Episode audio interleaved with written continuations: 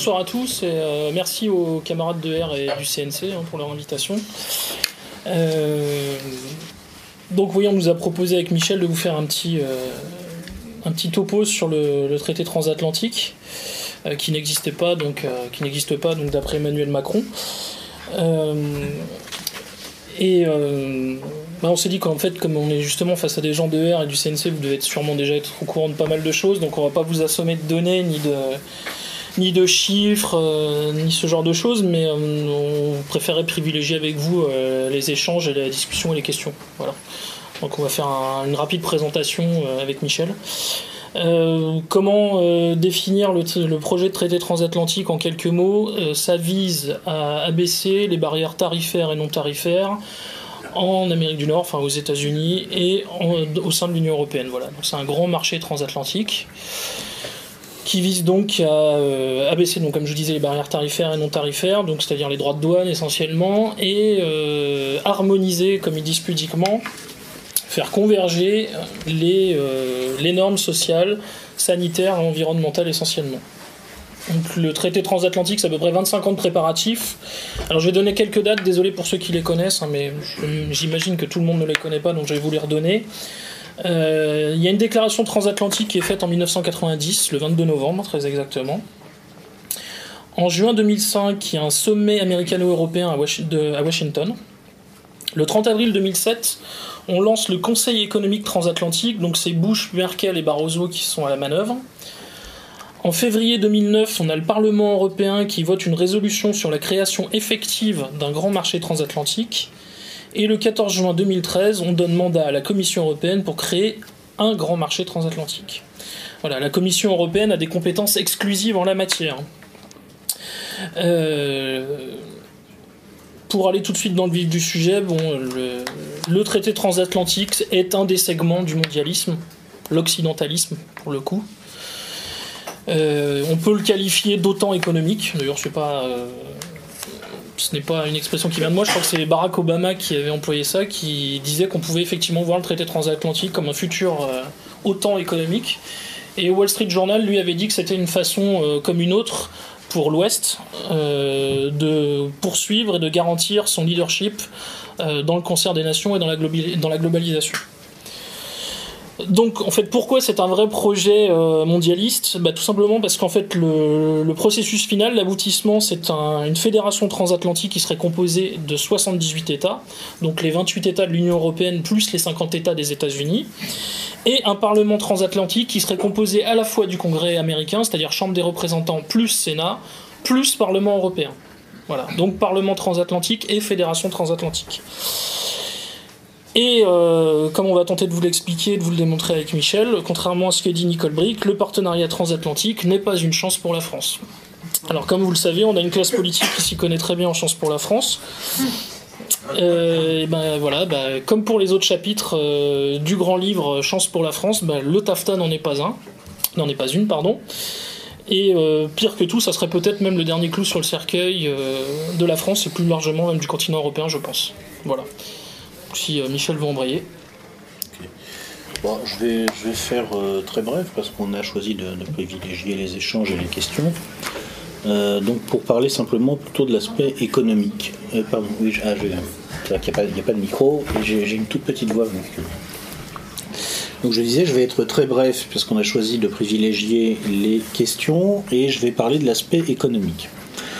Alors en quelques minutes, de quoi s'agit-il en réalité euh, à travers le TAFTA sur le plan économique? Je ne parle là que du plan économique. Il ne s'agit pas vraiment d'abaisser les barrières douanières, parce que vraiment, les barrières douanières, il n'y en a plus beaucoup. Bon, ça existe, ça fait partie des sujets abordés, mais ce n'est pas le vrai sujet. On peut considérer qu'aujourd'hui, entre l'Europe et les États-Unis, il n'y a pratiquement plus de barrières douanières, sauf dans quelques domaines bien précis. Euh, il s'agit essentiellement de faire converger les normes c'est-à-dire d'abaisser les barrières non tarifaires au commerce entre les deux zones. Je dis les deux zones parce qu'il s'agit en fait, à travers le lien États-Unis-Europe, plus largement de préparer l'intégration non seulement entre l'Europe et les États-Unis, mais aussi indirectement à travers les États-Unis, entre l'Europe et d'autres zones qui sont en ce moment en train de négocier des partenariats avec les États-Unis. Il y a un partenariat transpacifique qui est en cours de négociation de l'autre côté. Et puis, il y a euh, l'ALENA en Amérique du Nord. Donc, euh, on peut considérer, si vous voulez, que les Américains sont en train d'essayer, à travers l'ALENA et la négociation de ces deux partenariats, de, préparer, on va dire, un processus de convergence qui sera forcément très étalé dans le temps en réalité, mais de l'enclencher de manière à ce qu'ensuite il ne puisse plus être arrêté pour abaisser toutes les barrières économiques à l'intérieur de ce qui pourrait un jour être une sorte finalement d'empire américain ou américano-centré intégré. Bon, c'est de ça qu'il s'agit. C'est pas pour demain. Hein. Clairement, ils essayent d'enclencher un mécanisme et l'objectif, c'est progressivement d'incuber les structures qui vont ensuite, très lentement, ça peut prendre plusieurs décennies, arriver au résultat qu'on recherche, c'est-à-dire cette intégration. Comme souvent, quand on se demande pourquoi on fait les choses économiquement, on arrive à la conclusion qu'il y a des objectifs de court terme et que les objectifs de court terme sont essentiellement financiers. Et puis il y a des objectifs de long terme et que les objectifs de long terme en fait sont politiques. Moi je ne crois pas à l'autonomie réelle de la sphère économique si vous voulez, sauf sur des enjeux de court terme où effectivement elle peut primer le politique parce que tout simplement à un certain moment il s'agit de savoir si on a l'argent ou si on l'a pas. Bon. Mais quand on parle des objectifs à long terme, en fait, tout est politique. Dans les objectifs de court terme, certainement, il y a, si vous voulez, pour des, oligarchies qui administrent les États-Unis d'un côté l'Union européenne de l'autre, l'idée d'essayer de s'imbriquer, de se cautionner l'une par l'autre, parce qu'il faut voir qu'en fait, ce sont des gens on a l'impression qu'ils sont conquérants, on a l'impression qu'ils sont tout-puissants, on a l'impression qu'ils sont en train d'organiser un monde à leur image. C'est pas vrai du tout. Ils sont sur le reculoir en fait. Ils sont en difficulté. La part de cet ensemble euro-américain dans le commerce mondial baisse régulièrement depuis la Seconde Guerre mondiale et cette baisse s'est accélérée fortement depuis le début des années 90. Euh, aujourd'hui, en réalité, cet ensemble ne pèse plus 50% de, l'économie mondiale. Il pèse moins que ça. Alors ça dépend du critère que vous allez retenir pour mesurer ce que c'est que l'économie. Est-ce que vous allez prendre le PIB ce qui vous pose aussi le problème de savoir est-ce que vous allez prendre le PIB à parité de pouvoir d'achat, est-ce que vous allez prendre le PIB au taux de change courant, est-ce que qu'est-ce que vous allez intégrer dans le PIB ou pas parce qu'il y a des pays qui ont des PIB euh, imaginaires hein, très largement. Euh, est-ce que vous allez prendre le, poids dans le commerce international? Bon, mais de toute façon, à peu près quel que soit le, paramètre, si on est dans les paramètres sérieux, on voit que cet ensemble, Europe-États-Unis, pèse aujourd'hui beaucoup moins que la moitié de l'économie mondiale et que sa part diminue. Donc ils sont sur le reculoir. Donc il y a cet objectif à court terme de se solidifier, de fabriquer un ensemble où tout est intégré, où donc de, facto tout devient, si vous voulez, too big to fail, trop gros pour tomber. Parce que quand on est comme ça en train de gérer un, recul, on est en danger. Et donc il y, a des idées, en fait, en arrière-plan derrière tout ça, certainement de, fabriquer cet ensemble qui est, qui est too big to fail pour au moins tenir. Et pour pouvoir, à partir de là, imposer un système de normes dans la mondialisation en restant suffisamment lourd à l'intérieur de l'ensemble pour être de toute façon incontournable. C'est de ça stratégiquement qu'il s'agit. Et puis à plus long terme, et c'est là que l'économique reboucle sur le politique, quel est le grand intérêt de faire converger les systèmes de normes? C'est que derrière cette étape qui va donc au-delà de l'abaissement des barrières tarifaires, euh, on ouvre la porte, si vous voulez, à une convergence des sociétés elles-mêmes. On ouvre la porte à une intégration de leur schéma logistique. Et c'est là que ça devient crucial. C'est là que on, peut dire que le, commerce international change de dimension. Il arrête d'être une simple question financière, il devient vraiment une question intrinsèquement politique. Si on arrive au point où la machine industrielle européenne et la machine industrielle américaine, ayant le même marché, les mêmes normes, les mêmes règles juridiques de fonctionnement, et pouvant s'opposer à l'action d'un État à travers le mécanisme du tribunal arbitral qui est envisagé, en tout cas dans le, cadre du mandat de négociation euh, que la Commission européenne s'est fait donner pour ce, pour ce traité, eh bien on arrive dans une situation où, dans quelques années, il ne sera plus possible de désimbriquer ces entités. Parce que tout simplement, les chaînes logistiques seront trop profondément dépendantes les unes des autres. Là, aujourd'hui, il y a encore une certaine capacité des Européens éventuellement à dire non aux Américains parce que il y a encore un complexe militaro-industriel français, par exemple. Certains en doutent. Bon, mais je crois qu'il y en a encore un. Après tout, euh, bon, euh, on est, on est capable de faire des rafales. Euh, bon, ils sont pas si mauvais que ça. Hein. Voire même très bon. Mais si on arrive à intégrer complètement les chaînes logistiques, là c'est fini. Surtout que forcément, le, le, centre de décision, ça sera le pays le plus lourd dans l'ensemble, et le pays le plus lourd, c'est les États-Unis. Et à long terme, c'est ça qui est visé.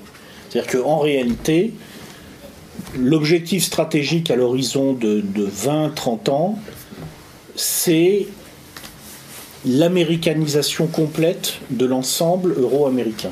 Et derrière, la, dynamique économique qu'on essaye d'impulser, c'est ça l'objectif. Donc en fait, à travers l'économique, c'est ce que je voulais simplement dire, on reboucle complètement sur le politique. Et de, de A jusqu'à Z, il ne s'agit que de ça. Alors maintenant, comment ça se passe? Je voudrais simplement euh, conclure là-dessus en ce moment, puisque tout à l'heure, on disait ça va probablement être adopté. Bon, la bonne nouvelle, c'est que c'est compliqué pour les classes dirigeantes euh, européennes et américaines de s'entendre. Euh, c'est compliqué, je crois, pour une raison qui est très facile à comprendre. Euh, si vous vous mettez à la place des dirigeants français actuels, qu'est-ce qu'ils veulent? Qu'est-ce qui les intéresse? Ce qu'ils veulent, c'est que le système français s'intègre dans le système on va dire, euro-américains en formation. Parce que tout simplement, ça va leur rapporter. Parce que ça veut dire qu'on va avoir des chaînes logistiques plus longues, des schémas commerciaux plus complexes, et plus c'est complexe, plus c'est intégré, plus dans un système où les classes dirigeantes tirent leurs revenus de la valeur d'échange, plus leurs revenus augmentent. Donc c'est ce qu'ils veulent. Pour dire les choses de façon plus simple et plus concrète, euh, moi, je me souviens quand j'étais euh, gamin, il y avait eu un scandale parce qu'il y avait un PDG de Peugeot, un monsieur qui s'appelait, je crois, Jacques Calvé, qui gagnait un certain salaire. Alors, je me souviens plus des chiffres, mais j'ai vu récemment ce qu'étaient les salaires des PDG des entreprises du CAC 40. Scandale Combe. Voilà, enfin. Avec Alcatel Lucent, là. Voilà. Le, salaire de Calvé était dans, dans ma de, de mémoire était beaucoup plus faible. Enfin, je veux dire, il y a eu, une, explosion des salaires de ces gens-là. Eux, ils ont intérêt à ce que l'économie qui leur donne ces salaires augmente, qu'elle grossisse. Et elle grossit par la complexification des chaînes logistiques, par leur étendue. Plus on intègre, plus c'est gros, plus ça leur rapporte. Donc ils veulent, ils veulent rentrer là-dedans. Mais le, le problème, c'est quelle part du gâteau ils auront. Prenez par exemple le secrétaire euh, d'État au commerce extérieur actuellement en France. C'est un monsieur qui s'appelle, je crois. Feckel. Feckel, voilà, c'est merci. Euh, ce monsieur, si le système français tel qu'il est aujourd'hui intègre ce système mondial, pour lui, c'est tout bénéfice. Parce que son salaire, si vous voulez, ses revenus vont forcément converger vers les revenus de l'oligarchie qui administrera ce système mondial, puisqu'il y aura sa part. Mais il faut que le système français reste constitué. Parce que si vous regardez la biographie de ce monsieur Feckel, vous voyez que il n'a de compétences, il n'a de valeur qu'à l'intérieur de ce système. C'est un énarque, pur produit du système étatique français. Si ce système étatique se dissout complètement, euh, à mon avis, euh, pour M. Feckel, ça va être un peu compliqué. Il n'a jamais dirigé de grande entreprise. Il n'a pas de compétences dans le monde de l'économie compétitive mondialisée réelle. Je crois qu'il est membre de la French American Foundation. Il est membre de la French American Foundation, mais euh, si tu veux, ça lui donne pas une compétence pour diriger une grande entreprise. C'est peut-être parce qu'il est membre de la FAF qu'il a été mis secrétaire d'État au commerce extérieur. Il a, été, il a été mis là pour ça. Mais il est là pour négocier au nom de, l'oligarchie française, qui est quand même largement une oligarchie étatique, son intégration dans cette oligarchie mondiale, qui, va, qui, qui administrerait à terme ce grand système intégré. Tout le problème de la négociation qui est en train de se dérouler, c'est que si on a un tribunal arbitral, par exemple, qui fait partie des, clauses du mandat de négociation de la Commission européenne. Donc qu'est-ce que c'est ce tribunal arbitral pour les gens qui ne seraient pas au courant? En gros, ça donne le droit, je fais très simple, ça donne le droit à une multinationale d'aller devant ce tribunal pour contester les politiques d'un État. C'est-à-dire que par exemple, il y a un gouvernement qui arrive au pouvoir en France et qui décide que pour des raisons d'intérêt national, il va nationaliser une entreprise, par exemple, je ne sais pas, on va dire. Euh, Alstom. Alstom, bon voilà, on va renationaliser Alstom pour des raisons d'intérêt national. S'il y a un tribunal arbitral, il est possible d'aller devant ce tribunal pour dire Ah oui, non, mais attendez, c'est contraire aux règles du traité, de ceci, de cela, ça brise, je ne sais pas, la concurrence libre et non faussée, enfin, on trouve toujours des arguments dans ces cas-là. Et ce tribunal peut interdire au gouvernement français de. Euh, euh, de, renationaliser Alstom. il, peut, le faire. En théorie, si, la mécanique qui est implicite dans le mandat de négociation va jusqu'à son terme, c'est ce qui se passe. Si on va jusque-là, M. Feckel, à un certain moment, il sera plus utile. Merci, vous nous avez donné les clés de la maison, donc vous avez été membre de la French American Foundation, parce qu'on avait besoin de vous le temps que vous nous donniez les clés de la maison. Maintenant, on les a. Bon, concrètement, est-ce que vous savez diriger une grande entreprise? Non. Bah écoutez, monsieur. Merci, au revoir. Et c'est pour ça que les oligarchies européennes peuvent avoir des problèmes. C'est pour ça que la négociation va être compliquée. À mon avis, c'est ce qui est en train de se passer. Moi, je crois que les gens suivent leurs intérêts, que si on veut comprendre ce qui se passe, il faut, il faut regarder concrètement qui fait quoi et quels sont les intérêts objectifs des acteurs. Les intérêts objectifs de l'oligarchie française, c'est d'intégrer le système français dans ce système mondial, c'est pas que le système français se disloque complètement. C'est ce qui rend les choses très compliquées. C'est ce qui fait qu'à mon avis, leur, TAFTA, ils vont absolument vouloir que, au moins optiquement, il en sorte quelque chose, parce qu'ils vont vouloir enclencher la démarche. C'est ce qu'a fait euh, le Parlement européen euh, en, juillet de cette année, lorsque euh, Martin Schulz, qui est le, je crois, le président du Parlement européen actuellement, c'est ça Il est toujours président du Parlement européen. Je crois que c'est ça. je crois que c'est le président. Bon, disons, c'est l'homme politique allemand qui a mené l'affaire lorsqu'il a réussi à convaincre la gauche euh, au Parlement européen de rallier la droite euh, pour euh, dire oui, bon, le tribunal arbitral, on, on, va le faire, oui, mais non, il faut, il faut garantir un certain nombre de choses, il faut réformer. Enfin bon, mm. c'est ce qu'ils vont faire. Mais ça ne veut pas dire que ça va déboucher nécessairement rapidement. Il y a là-dessus un indice intéressant, c'est qu'il y a un, traité qui sert un peu de, de chambre de, comment dire de terrain d'exercice pour le, TAFTA. C'est le traité conclu entre l'Union européenne et le Canada. Le CETA. Le CETA, c'est ça. Mm. Il est, euh, je crois, depuis euh, la mi-2013 ou quelque chose comme ça, euh, il a été conclu, c'est-à-dire que la Commission européenne et les autorités canadiennes ont s'est mis d'accord. Il n'est toujours pas ratifié. La ratification pose de très gros problèmes. ça montre bien que quand même tout ça c'est très très compliqué. Alors moi, si j'avais un pronostic à faire, mais vous savez, je suis un très mauvais pronosticien, ça, j'arrête pas de me planter sur les pronostics. Mais si, je dirais, à mon avis, dans un premier temps, ils vont chercher à faire en sorte que surtout ça ne capote pas. Mais ils vont pas réussir à le faire déboucher complètement. On va avoir une sorte de truc euh, hybride, Mm. qui devrait sortir. euh, alors ils espéraient pour 2015, à mon avis, ça sera plutôt après 2017. Essentiellement pour des raisons euh, de calendrier électoral, parce qu'ils voudront le faire sortir après les élections aux États-Unis, où euh, c'est compliqué pour eux de le faire ratifier par le Congrès. Euh, parce que du côté américain, on, a, changé les règles de la démocratie pour pouvoir négocier ça. C'est-à-dire que euh, normalement, la négociation n'aurait pas pu se faire comme elle se fait actuellement, c'est-à-dire quasiment dans le secret, presque. Le Congrès des États-Unis aurait dû être tenu au courant. Ils ont changé les règles.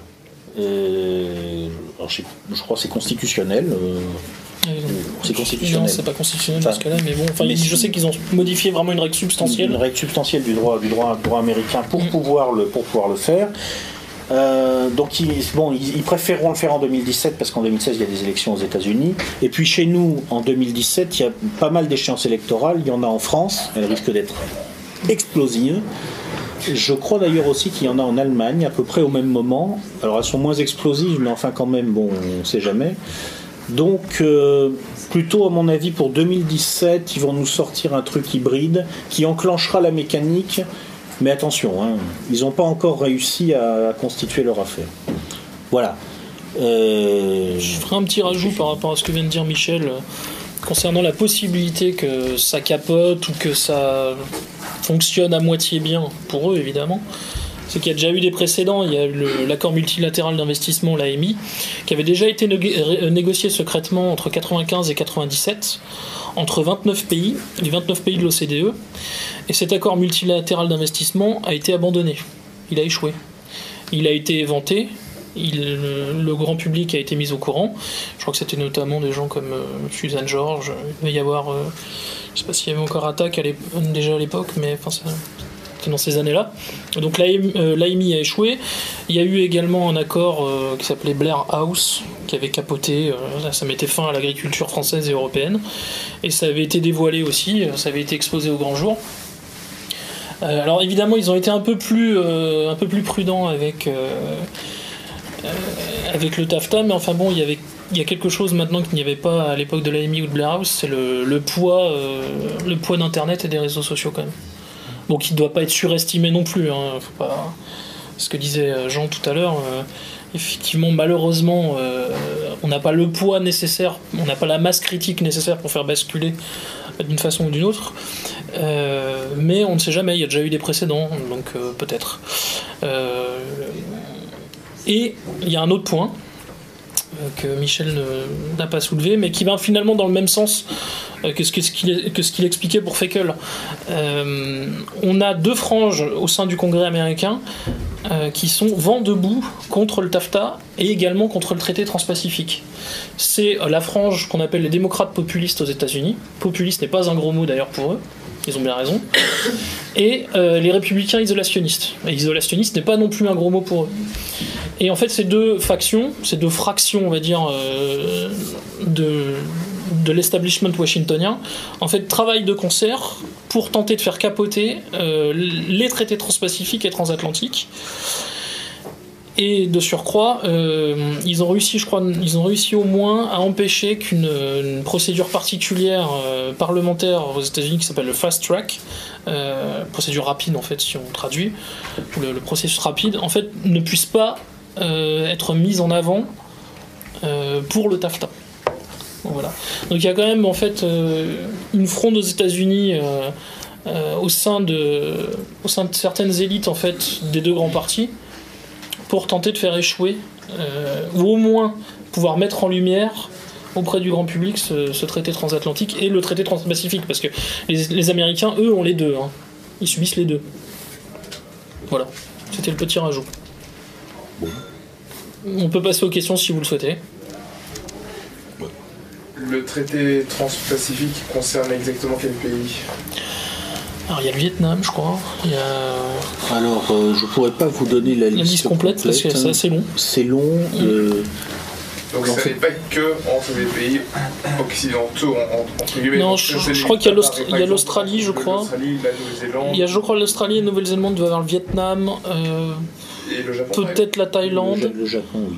Euh, Mais en fait, ce qu'il faut comprendre surtout, c'est que c'est fait évidemment contre la Chine. C'est une des véritables raisons du traité transpacifique. C'est une façon d'isoler, de faire de l'endiguement autour de la Chine. Et alors la Chine a déjà en partie répondu euh, par son, projet euh, de banque euh, d'investissement, banque asiatique d'investissement pour les infrastructures. Et il y a même des pays qui ne sont pas dans la zone Asie qui sont venus se greffer sur ce projet. Et en fait, c'est un contre-projet au traité transpacifique. Et euh, je ne sais pas si vous vous souvenez, il y a quelques mois, de cette euh, révolution Soros qui a eu à Hong Kong, la révolution des parapluies. Bon, bah, elle n'est pas apparue non plus par hasard. hein. C'était dans les- c'était concomitant avec ce projet euh, de banque asiatique d'investissement pour les infrastructures. En cas de victoire des républicains aux élections américaines, il y a vraiment de réelles chances. Tout dépend de quel république. Tout dépend de quel républicain. C'est toujours la même chose. La plupart, je pense, le, parti républicain, c'est compliqué. hein. Il, y a une, partie toujours néoconservatrice qui est, euh, euh, qui est dans l'expansionnisme permanent et une autre qui est, non interventionniste. Bon, aujourd'hui, c'est plutôt Rand Paul, qui est plutôt non interventionniste. Euh, ob- objectivement, il a une chance extrêmement faible. Moi, je pense finalement qu'au bout du compte, Trump va se dégonfler et enfin la bulle. J'ai peut-être tort, hein, mais je pense que le Trump est insoufflé. C'est une production hollywoodienne assez amusante, mais à mon avis, euh, ça retombera. Et on se retrouvera avec Jeb, euh, avec Jeb Bush euh, côté républicain et avec Hillary Clinton euh, côté démocrate. puis de toute façon, le, enfin, la, la, la négociation. Enfin, comme Ronald Reagan, c'est un peu différent. Pardon? Bah, Donald Trump, c'est- est-ce qu'il peut se faire élire Enfin, s'il se fait élire, est-ce qu'il adviendrait de la politique extérieure des États-Unis C'est complexe. Alors déjà, l'accord sur l'Iran serait remis en cause tout de suite. Euh, il était, euh, il était en espèce de une espèce de conférence qui était organisée par Glenn Beck là il y a quelques jours. J'ai vu ça. Il y avait Ted Cruz et lui. Voilà, donc Ted Cruz, lui qui est proche euh, plutôt Tea Party, et euh, c'était Glenn Beck qui organisait. Donc c'était pour faire remettre en cause l'accord l'accord avec l'Iran. Par contre, les rapports seraient meilleurs avec la Russie. Juste pour business. Hein. Business, juge au quoi. Voilà. Et du coup, euh, peut-être que enduit la crise. Enfin, que ça renvoie la crise ukrainienne, non? Pardon? Est-ce que ça en- Enfin, ça arrangerait la crise ukrainienne Bah, vous savez, euh, bon, déjà aux États-Unis, il y, a un- truc qu'il faut. Moi, je vais vous raconter une anecdote, c'est marrant. C'est un ami américain qui m'a raconté ça. Mais justement, c'était il y a quelques années, je discutais avec euh, cet ami américain. euh, et je lui disais, voilà, qu'est-ce que vous pensez, vous, de, de l'élection d'Obama? Il m'a dit, vous savez, il y a un truc à savoir sur les États-Unis.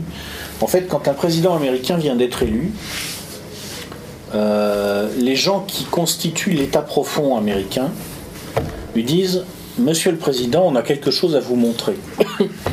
Et il l'emmène dans le sous-sol de la Maison Blanche, et là, il lui- il est dans une salle de cinéma, et il lui montre un film qui montre ce qui s'est vraiment passé le jour de l'assassinat de Kennedy. Et puis ils lui disent Ok, maintenant vous avez compris comment ça marche.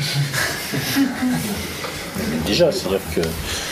Je, je- honnêtement, la- moi sur les États-Unis, la question que je me pose, c'est euh, bon, ok, on va, il y aura un nouveau président. Est-ce que ça peut changer quelque chose sur le fond? J'en doute, mais peut-être je me trompe. vous savez que le, excusez-moi, le, traité euh, transatlantique là, il est négocié. En, enfin, il a été préparé en réalité, et on peut penser qu'il est dans une très large mesure en réalité négocié au sein d'un truc qui s'appelle le Forum transatlantique du monde des affaires. Je crois que c'est comme ça qu'ils l'ont appelé. En fait, il y a deux, il y a la Chambre de commerce américaine et le Business Europe. En gros, c'est les deux, euh, les deux gros lobbies, euh, les deux super lobbies qui gèrent en fait le.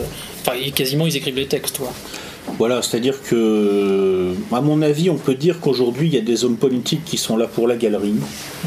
Euh, ça permet, les, les citoyens sont contents, ils votent. Donc ils ont l'impression que voilà. Et puis en réalité, les choses sérieuses, elles se passent euh, au sein des milieux d'affaires et des, appareils de renseignement. Mais justement, comme avec la fortune de Donald Trump, est-ce que c'est vraiment un... Euh, euh, ça va être insoufflé justement, bah, il, il se juste un luxe de, ri- de riche euh, pour se présenter comme un cow-boy. C'est possible. Il y a déjà eu ça avec Ross Perot. hein, il y a... Ouais, il y a quelques. Alors après, on peut voir aussi peut-être est-ce que Trump, par exemple, est là pour faire perdre le camp républicain, donc euh, mécaniquement, il ferait grimper Hillary. euh, et il ferait perdre bon, bah, l'autre candidat républicain, notamment s'il se présentait en indépendant. C'était ce qui était arrivé avec Perrault. Euh, il avait fait perdre, je crois c'était Bush père, et Clinton avait été élu face à lui, je crois que c'était en 92. Donc ça peut être ça aussi. hein. Mais objectivement, les candidats qui seraient intéressants aux États-Unis, qui, ont, qui pourraient effectivement donner espoir en quelque chose, n'ont aucune chance. Il y a quelques années, il y avait Ron Paul. euh, à, la, convention de Tampa euh, il y a 4 ans. euh, il n'a même pas pu s'exprimer. Enfin, il y avait des menaces de mort sur ses, sur ses partisans en allant à la convention républicaine à Tampa. Nader aux États-Unis n'a jamais eu l'audience qu'il méritait. Là, il y a Bernie Sanders, côté démocrate, vous entendrez jamais parler de lui. Rand Paul, le fils, bon, il est déjà il est quand même plus, on va dire, euh, médiatico-compatible et plus systémo-compatible que son père, mais il a quand même une chance très faible. Euh, donc franchement, euh, moi je- malheureusement, je pense que ça se terminera avec les, deux pouliches prévues au départ, Hillary et Jeb, hein, je pense.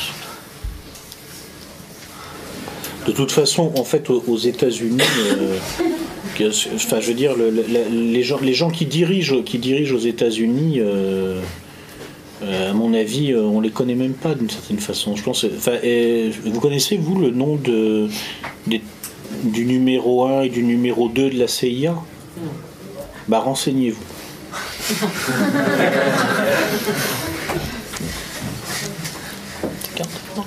Bah, le nom du numéro. Ah oui, oui, oui, ok. Renseignez-vous. Recherche Wikipédia, Google. Voilà. Oui, Alors, sans, sans idéaliser euh, Donald Trump, est-ce qu'on peut pas se dire que justement, il est, c'est pas un pion, parce qu'il est en dehors de tout ça, c'était lui, à la base, le. Ah mais j'ai euh, mec si, tu me poses la question, j'ai aucune antipathie contre le personnage, au contraire il m'amuse énormément. Non, mais dans le sens. euh, C'est à chaque fois il fait une sortie tonitruante, euh, il les rend dingues, donc ça m'amuse beaucoup. Mais trouver un, un intérêt quelque part dans l'élection de Donald Trump qui est possible. À mon avis, euh, c'était peut-être un, un amuseur de, de galerie Oui. au début. Maintenant, il commence à emmerder les autres. Jeb Bush est largement devancé. Il y en a même, il y a même d'autres, euh, d'autres Ted Cruz. qui sont entre les deux. Mm.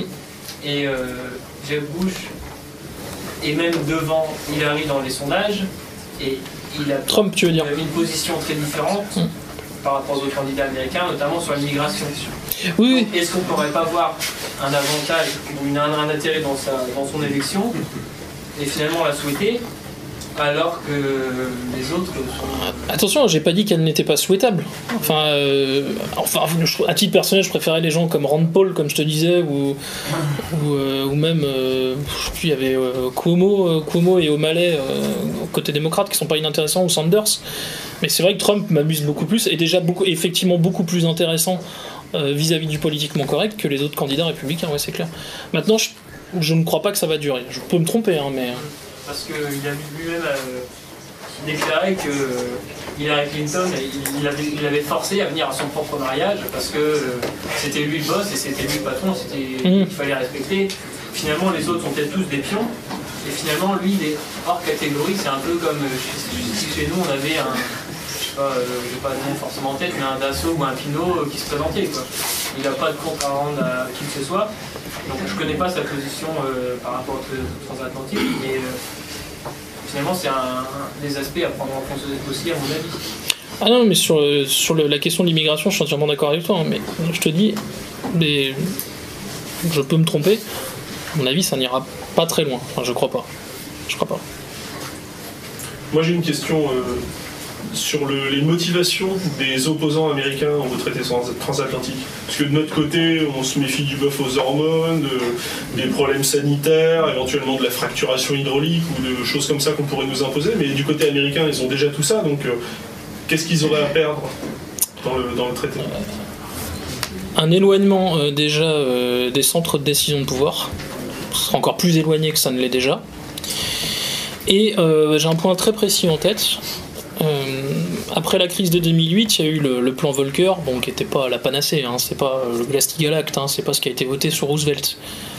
Mais c'était quand même plus que ce que nous, nous avons fait euh, en Europe pour un minimum régulé, maîtrisé ou regarder ce que font les banques. Évidemment, euh, ça peut paraître une goutte d'eau euh, dans l'océan par rapport à- au problème et à l'immensité du problème de, de la finance mondialisée, de la finance globalisée. Mais il y a déjà des, des banques et des assurances européennes qui sont sur le pied de guerre et qui disent le traité transatlantique c'est formidable. Euh, ça fera sauter tout un tas de verrous auxquels nous sommes confrontés quand nous sommes aux États-Unis. Et il y a notamment la Deutsche Bank qui est, euh, qui est en pointe. Euh, parce qu'en fait, à juste titre, hein, d'ailleurs, ils estiment qu'ils sont plus contrôlés que les banques américaines, c'est vrai.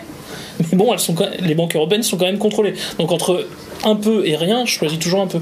Et donc, bah, il y a certaines personnes aux États-Unis qui mettent en avant ça, notamment. Bah, qu'il y a plusieurs types d'opposants en fait aux, États-Unis. Euh, une partie des opposants, en fait, euh, si vous voulez, euh, ce sont des gens qui sont attachés à l'existence de l'Amérique parce qu'il faut voir que le, aujourd'hui l'Amérique est en guerre avec elle-même d'une certaine façon, c'est-à-dire que la- l'Amérique des Américains est en train de prendre conscience qu'elle a euh, un problème avec l'Amérique de Washington, avec l'Amérique impériale. Et ça, c'est un phénomène qui grandit à l'intérieur des États-Unis. Donc ça, ce sont des gens qui sont des opposants, alors pas, pas tout à fait pour les mêmes raisons que nous, euh, effectivement, mais sur le fond, finalement, je crois vraiment, ils sont très proches de nous dans leur sensibilité. Et puis, il y a une autre raison qui est complètement différente, qui est qu'à l'intérieur de l'oligarchie américaine aussi, il y a plusieurs tendances. Par exemple, il est intéressant de noter que le traité transatlantique, quand même, il a été très fortement porté par les Britanniques. Euh, je suis pas sûr que tous les pans du capitalisme américain fonctionnent tout à fait en parfaite entente avec les Britanniques. Donc il peut y avoir aussi des conflits intra-oligarchiques. J'avoue que là, moi, je suis comme tout le monde. hein, je ne peux que détecter des tendances. Euh, j'observe- simplement que euh, finalement, les gens qui, euh, qui aux États-Unis ont une vision, comment dire, euh, la plus compatible avec la vision des oligarchies européennes, euh, ne sont pas forcément euh, les, euh, impérialistes américains les plus, les plus brutaux et les comment dire qui, les plus euh, les plus militaristes. Ce qui fait que euh, c'est un petit peu gênant à dire si vous voulez, mais il y a des moments en fait où moi si on me donne le, si j'étais américain, pour ça je ne je, je m'en- je me penche pas beaucoup là-dessus parce que de toute façon je suis pas américain, mais si j'étais américain et qu'on me demande de choisir entre Obama et George Bush, moi je vote Bush parce qu'il est con. voilà. Euh, bon, donc je pense que. Mais c'est- aux États-Unis, de toute façon, c'est comme chez nous, au niveau de ce qui se passe à l'intérieur de l'oligarchie, on n'y voit plus grand-chose. hein. puisque tout ça se passe dans le secret. hein. Les négociations sont secrètes. Disons que c'est. D'ailleurs, il y a eu un, un basculement euh, sémantique ces derniers temps. Il y avait encore euh, une partie de l'oligarchie US, l'oligarchie états-unienne, qui parlait de New World Order, Nouvel ordre mondial, bon, le terme classique. Et j'ai entendu, il y a Brzezinski et d'autres personnes maintenant qui emploient une autre expression, mais en fait elle est lourde de sens. Ils disent New Global Context. Donc ça veut dire que c'est déjà une façon d'intégrer euh, le principe de multipolarité. Et après, c'est comment va-t-on, dans ce cadre multipolaire, assurer quand même le leadership de l'Ouest? On peut pratiquement le voir comme ça. C'est le fameux 1 plus 1 de Brzezinski. Bon, le, traité transatlantique, c'est ça aussi. hein, c'est finir d'arrimer l'Europe aux États-Unis. Pour être sûr que bon, elle sera bien sage Euh, c'est les fameuses déclarations du, patron de Stratford, dont le nom m'échappe à l'instant, qui expliquait, voilà, bon, euh, il expliquait euh, de, de façon extrêmement crue ce qu'était pour lui la crise ukrainienne, c'est-à-dire une façon d'empêcher un pont germano-russe, et la crise ukrainienne était parfaite pour ça. Bon. Donc en gros, c'était empêcher l'émergence d'une force continentale. C'est le, vieux débat euh, entre force thalassocratique, euh, force continentale. Je vous renvoie à Mackinder, Spikeman et compagnie. euh, voilà, mais c'est ça en fait. Et le New Global Context, je pense que ce glissement sémantique, n'est pas dû au hasard. C'est-à-dire que la vieille doctrine, même qui a, qui a à peine 10 ans, je crois que c'était la doctrine euh, Wolfowitz, si je dis pas de bêtises, du ce qu'ils appelaient le Full Spectrum Dominance, c'est terminé. Enfin, je pense qu'ils ont fait, ils ont fait une croix dessus, peut-être momentanément, mais pour l'instant, en tout cas, j'ai l'impression qu'ils ont fait une croix dessus.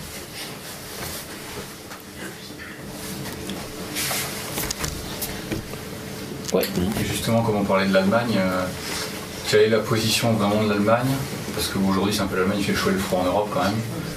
Et euh, quelle est la position de l'Allemagne? Que peut-on attendre d'eux euh, ou, euh, enfin, par rapport à, au traité transatlantique et à tout ce qui se déroule Là, je laisse répondre le spécialiste. spécialiste, je sais pas. Euh, je- de- alors déjà, euh, bon, euh, la position de l'Allemagne, elle est claire comme un discours de Merkel. Euh, bon, si, si on s'intéresse aux, aux intérêts objectifs des Allemands, euh, bon, c'est un, c'est un pays qui n'a pas vraiment les moyens d'avoir, à mon avis, une, une grande politique à long terme. Euh, on a l'impression que l'Allemagne va très bien, c'est pas vrai du tout. Euh, 12% de personnes qui vivent sous le seuil de pauvreté. bah là, les, il y a- c'est- enfin, actuellement, les, les deux derniers bouquins que j'ai lus euh, sur l'économie allemande, il y en a un qui s'appelait L'illusion allemande et l'autre qui s'appelait euh, La bulle Allemagne, le, je crois le dernier hurrah d'une nation économique ou un truc comme ça. Enfin. Bref, les, les- gens qui, parlent des choses sérieuses. euh, euh, savent que ça va pas bien du tout. Bon. Donc c'est pas un pays qui a les moyens en réalité de, penser sur le très long terme et de déployer des stratégies à long terme. Un des problèmes qu'on a en Europe, c'est qu'effectivement le pays qui à l'intérieur de l'Europe est le plus structurant, qui reste, qui reste l'Allemagne, et je pense d'ailleurs que c'est une volonté délibérée de la partie américaine de faire en sorte que ce soit le- l'Allemagne qui en quelque sorte tienne les rênes en Europe, eh ce pays est assez faible en fait, intrinsèquement. Il est sous, il est sous domination anglo-saxonne. Donc qu'est-ce qu'on peut attendre d'eux Pas grand-chose? Voilà, pas grand-chose. Après, quelle est leur position à ce stade? Bon, si je regarde les choses de leur intérêt, du point de vue de leur intérêt objectif, ils ont fini de, euh, comment dire, de, euh, de faire tourner leur machine exportatrice à l'intérieur de la zone euro. C'est-à-dire que les clients, euh, pendant, pendant un certain nombre d'années, l'Allemagne a dégagé des excédents commerciaux phénoménaux à l'intérieur de la zone euro.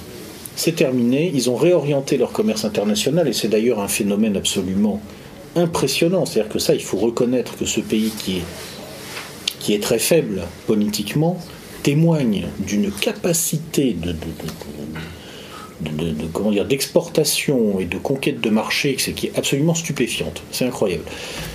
C'est quoi C'est le choix de la haute technologie, de la machine-outil Bah, c'est facile. Le- si- J'ai j'ai lu une, une sta- effectivement une statistique très simple. Le, euh, si on prend le poids des activités à haute densité technologique, alors ça dépend comment on les définit, mais bon, il y a un type qui a fait un calcul. Euh, en gros, l'économie allemande, à peu près quel que soit le périmètre qu'on donne à ces activités, le taux, le rapport entre les activités à haute densité technologique et le- le- leur PIB, le taux est à peu près deux fois plus élevé en Allemagne qu'en France, par exemple. Voilà, c'est la raison, effectivement. Bon, on va pas rentrer dans le détail, c'est pas, pas important en fait. Concrètement, à mon avis, là maintenant, ce qu'ils ont en tête, eux, je pense, hein, je peux me tromper, c'est défendre cette machine exportatrice. C'est pratiquement devenu leur substance. C'est un pays qui a, en fait, c'est un pays zombie. C'est comme ça, que- c'est comme ça que je l'interprète. C'est un pays zombie et il, il se redonne une substance, une existence et un objectif à travers l'économie. C'est un truc assez curieux, mais euh, ils ont, ils ont déplacé tout le système de conditionnement qui existait dans l'Allemagne d'avant, j'ai envie de dire celle qui existait vraiment, vers l'économie.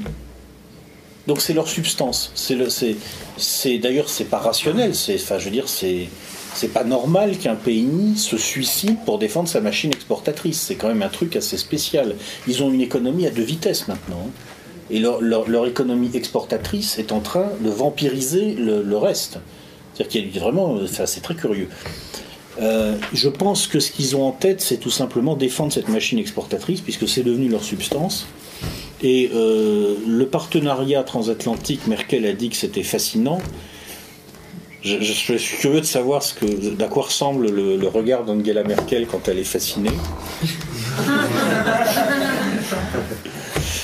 Euh, bon, euh, simplement parce que c'est un moyen de défendre cette machine exportatrice. Eux, ils pensent qu'en gros, s'ils rentrent dans cette machine, dans, ce, dans cette affaire du traité transatlantique, la- la- leur capacité euh, à prédominer dans la conquête de marché fera que ils vont y gagner. C'est-à-dire que eux, ils ils sont pas pour l'intégration globale comme les Américains parce qu'ils pensent qu'ils vont être les patrons. Ils sont pour l'intégration globale parce qu'ils pensent que s'il n'y a qu'une seule classe, ils seront toujours les premiers de la classe. C'est pratiquement ça le raisonnement. Donc qu'est-ce qu'il faut en attendre? De la classe dirigeante allemande, absolument rien. C'est mon analyse. Peut-être je me trompe, non. mais Franchement, je pense rien. Il y a la demoiselle là-bas, oui? Question sur les, les impacts de la crise migratoire en Europe. Et est-ce que, euh, ben, entre guillemets, quels impacts ça peut avoir sur les avancées euh, du traité? Je sais pas, c'est difficile à dire s'il y a un impact immédiat. Je... Enfin bon, de toute façon, l'impact il va être immédiat euh, dans votre vie de tous les jours. Donc là, il n'y a même pas besoin de traité transatlantique. pas besoin de traité transatlantique. Bon, euh, suffira de sortir. hein. Moi, j'ai j'ai un point de vue là-dessus. J'ai l'impression qu'en fait, on vit la phase 2. Moi, j'appelle ça comme ça, la phase 2 de la submersion migratoire. En fait, il y a la phase 1, celle qu'on a connue depuis une quarantaine d'années. Et là maintenant, on vit la phase 2, c'est-à-dire c'est une opération de sidération, clairement. On est à la fois dans l'opération psychologique, dans une opération de sidération en fait des populations européennes, et euh, à plus ou moins long terme, ou long d'ailleurs on verra, un chaos identitaire à peu près désormais qui est assuré, garanti sur l'ensemble du continent. Voilà. Pour ceux qui viennent aussi. Bien sûr. Pour ceux qui viennent, comme ceux qui vivent déjà. Ah mais c'est pour tout le monde, hein. personne n'y coupera. Si c'est eux qui organisent ça, c'est pas une balle dans le pied dans le sens où euh, on ne sait pas si ces migrants, parmi eux, il n'y a pas, je dirais, parce que les combattants viennent plutôt de l'Orient, on va dire, par rapport à ce qu'on vient d'évoquer. Est-ce qu'ils pas été une, une balle dans le pied en, mettant peut-être, euh, euh, le cheval de Troie qui va retourner euh, Alors, est-ce que certains sont conscients de ce que vous dites? Peut-être. Ça, c'est les cyniques et les salopards, il y en a.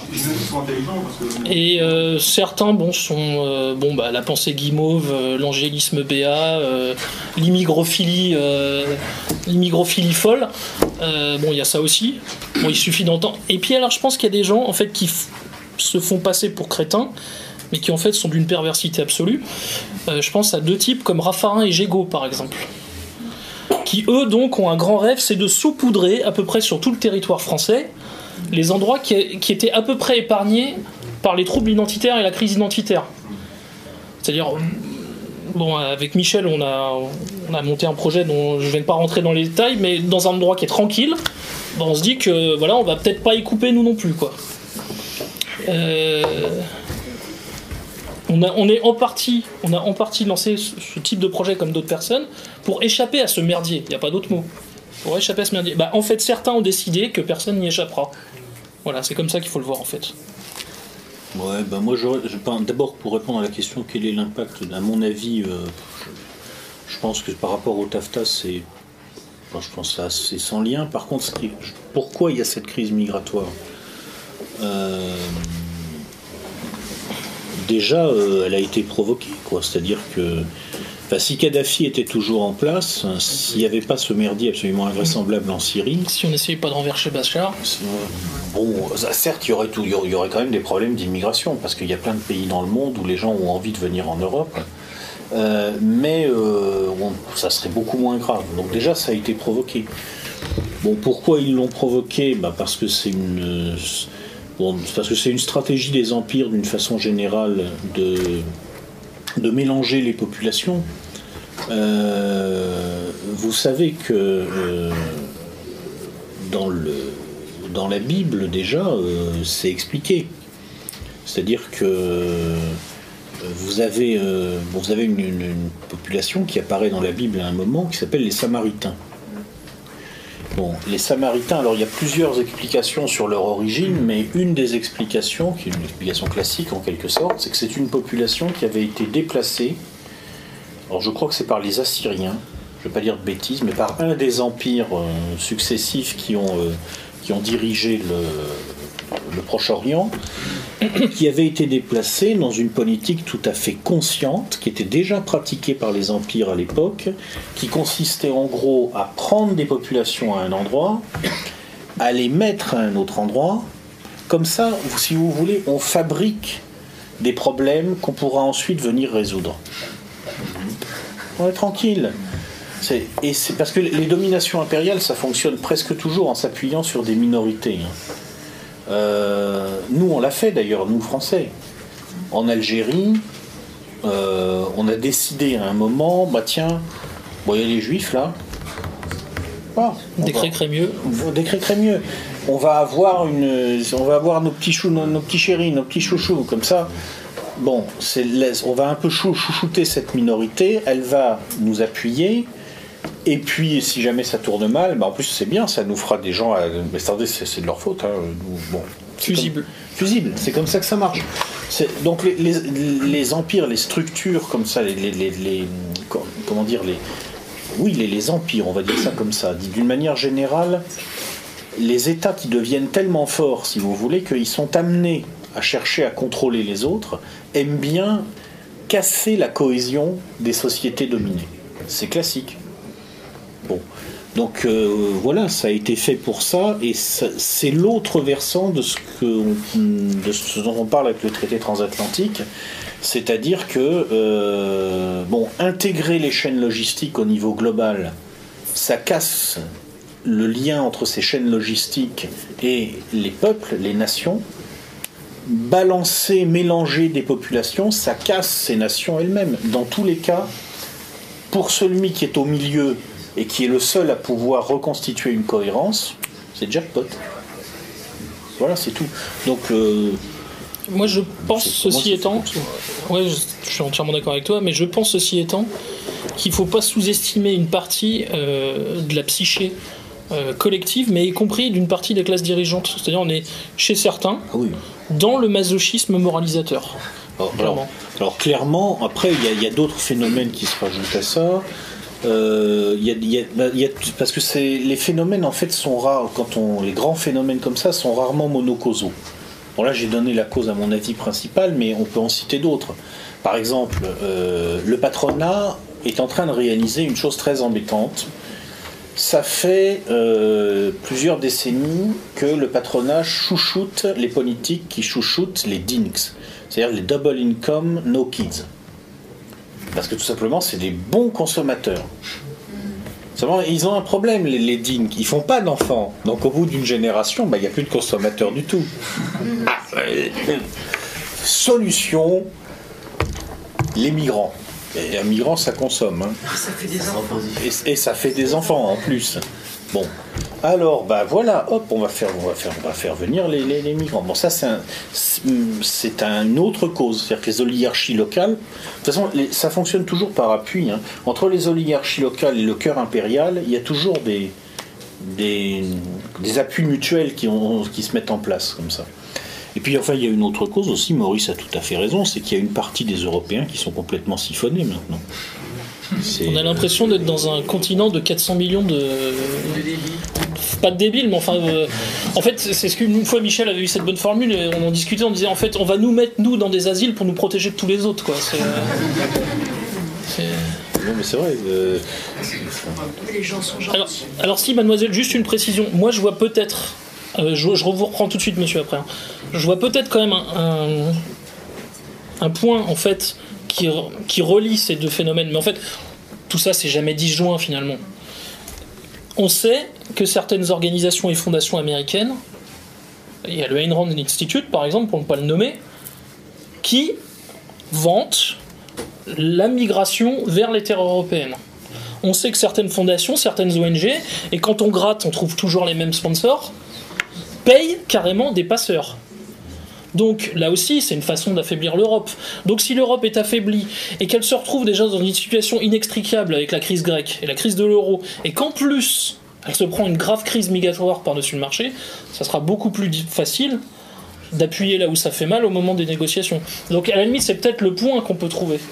Bon, c'est un point qui peut paraître un peu éloigné, mais finalement peut-être pas tant que ça. hein. Le, problème, c'est que les États-Unis ne sont pas non plus épargnés par la crise qui ne passe pas. Absolument. Ça remet à mal parfois certaines théories. Et ça, c'est pareil, c'est à regarder de près. Regardez qui est derrière des organisations comme la MECHA ou la RASA aux États-Unis. Enfin, je veux dire, la, sauce s'appelle quand même la RASA, quoi. La race. Si nous, demain, on appelle ça la race blanche, je vous laisse imaginer ce, ce qui va nous arriver, quoi. Bah, Là-bas, les Mexicains, ils peuvent. Et quand on regarde de très près quels sont là aussi les financiers, ah bah tiens, ah tiens, lui, il a travaillé pour la CIA. Ah bah tiens, lui aussi, c'est bizarre. Bon, c'est finalement il n'y a rien de nouveau. Euh, on sait qu'une partie de la Nation of Islam, par exemple, était également sponsorisée, une partie du Ku Klux Klan, etc. Donc, bon, l'oligarchie états-unienne, effectivement, est elle aussi en proie, enfin, doit aussi faire face à une migration, mais elle l'organise également. Et elle en joue. C'est un instrument de domination. C'est une façon aussi de diviser, euh, de diviser, de concasser euh, les populations aux États-Unis. Mais donc, une fois qu'on sait ça, c'est une, oligarchie états-unienne. C'est une oligarchie qui est. Pour moi, je pense que la bonne expression, c'est oligarchie transnationale, si vous préférez, ou une plutocratie transnationale. Effe- eff- Effectivement, de temps à autre, elle est quand même territorialisée, pas déterritorialisée totalement. Donc, euh, bon, elle a plus ou moins certains réflexes anthropologiques ou ethniques, voire confessionnels, etc.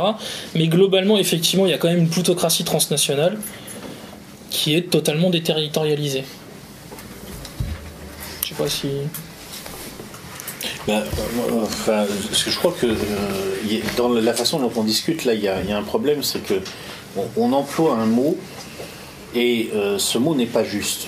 On parle des, on par- on parle des États-Unis.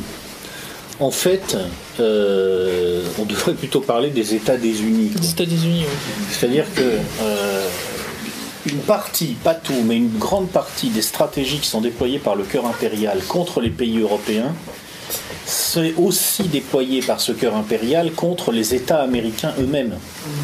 C'est-à-dire que euh, Il faudrait quasiment faire une distinction entre Washington contre le reste des États-Unis. Voilà, alors sur la Caroline du Sud, ça c'était incroyable. Mais ça c'est pareil, c'est une attaque contre l'identité aussi. hein. C'est une attaque contre l'identité. Le- la guerre qui est faite au second amendement aux États-Unis, d'ailleurs par des. Comment dire Par des personnes très identifiables. Et euh, bon, là aussi vous regarderez. Et ceux qui s'attaquent au second amendement sont également ceux qui rognent le plus sur les prérogatives des États fédérés. J'ai une question. Est-ce qu'il est. euh, la, crise migratoire, ce qui frappe surtout, c'est le, côté soudain. C'est-à-dire que d'un seul coup, euh, voilà, c'est devenu un phénomène incontournable. On voit des, on voit des migrants dans nos rues. C'est vraiment un, phénomène extrêmement spontané. Euh, Est-ce qu'il est complotiste de voir un rapport avec l'arrivée du sous-marin russe dans les eaux syriennes? J'avais pas vu ça, mais j'avais pas pensé à ça. Non, moi, ce qui m'a frappé surtout, c'est la photo du petit Elan Kurdi. On a assisté quand même à une opération psychologique. Mais Charlie a été enfoncé. hein. Charlie battu à plat de couture 3-0 pour Elan, quoi. Surtout pour son père, visiblement, qui venait se refaire faire les chicots, d'après ce que j'ai compris, et qui en plus, d'après les dernières nouvelles, on soupçonne qu'il était lui-même le passeur. C'est quand même, alors là. Ça que le corps a été déplacé et que le corps de l'enfant n'était pas euh, C'est difficile initialement sur la savoir. plage. Alors ça, bon, j'ai vu ça aussi, mais bon, je m'avancerai pas là-dessus.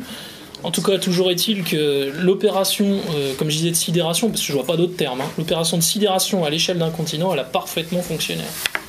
Parce que, parce que là, il semble que François Hollande ait annoncé qu'on allait faire euh, des survols de la, de la Syrie euh, en vue d'éventuelles frappes, etc. Et il me semble que c'est Hillary Clinton qui a, qui a menacé la, la- la Russie en disant que si. Bah, Hillary Clinton menace toujours la Russie. Donc, Non, non, mais sur ce, sur ce cas particulier, en disant que euh, les États-Unis combattaient euh, l'État islamique, mais que si les Russes venaient combattre l'État islamique, ils se retrouveraient à, Ah oui, à ça, se ça confronter les uns les autres. Ce qui, a priori, n'a pas de sens. Bah oui, c'est ça, ça n'a pas de sens. C'est pour résumer, ça n'a pas de sens. Enfin si, en fait, c'en a un. C'est-à-dire que ce que certains disent depuis le début, c'est-à-dire qu'effectivement, la coalition, là, les alliés n'attaquent pas vraiment Daesh depuis plus d'un an. Euh, apparemment, alors j'avais vu un témoignage d'un ancien militaire qui expliquait que, étrangement, souvent les bombes passaient à côté, 300 mètres devant, 300 mètres derrière, 300 mètres à côté. Parfois même, oh pas de chance, ça ouvrait la route de Daesh pour certaines villes ou euh, certains points stratégiques. Non, en fait, je pense très sincèrement que les États-Unis euh, ne sont jamais revenus en arrière. Ils ont toujours l'intention de renverser Bachar, de prendre Damas. Et s'il faut s'appuyer de façon détournée sur Daesh, ils vont le faire. Ou Al-Nosra d'ailleurs.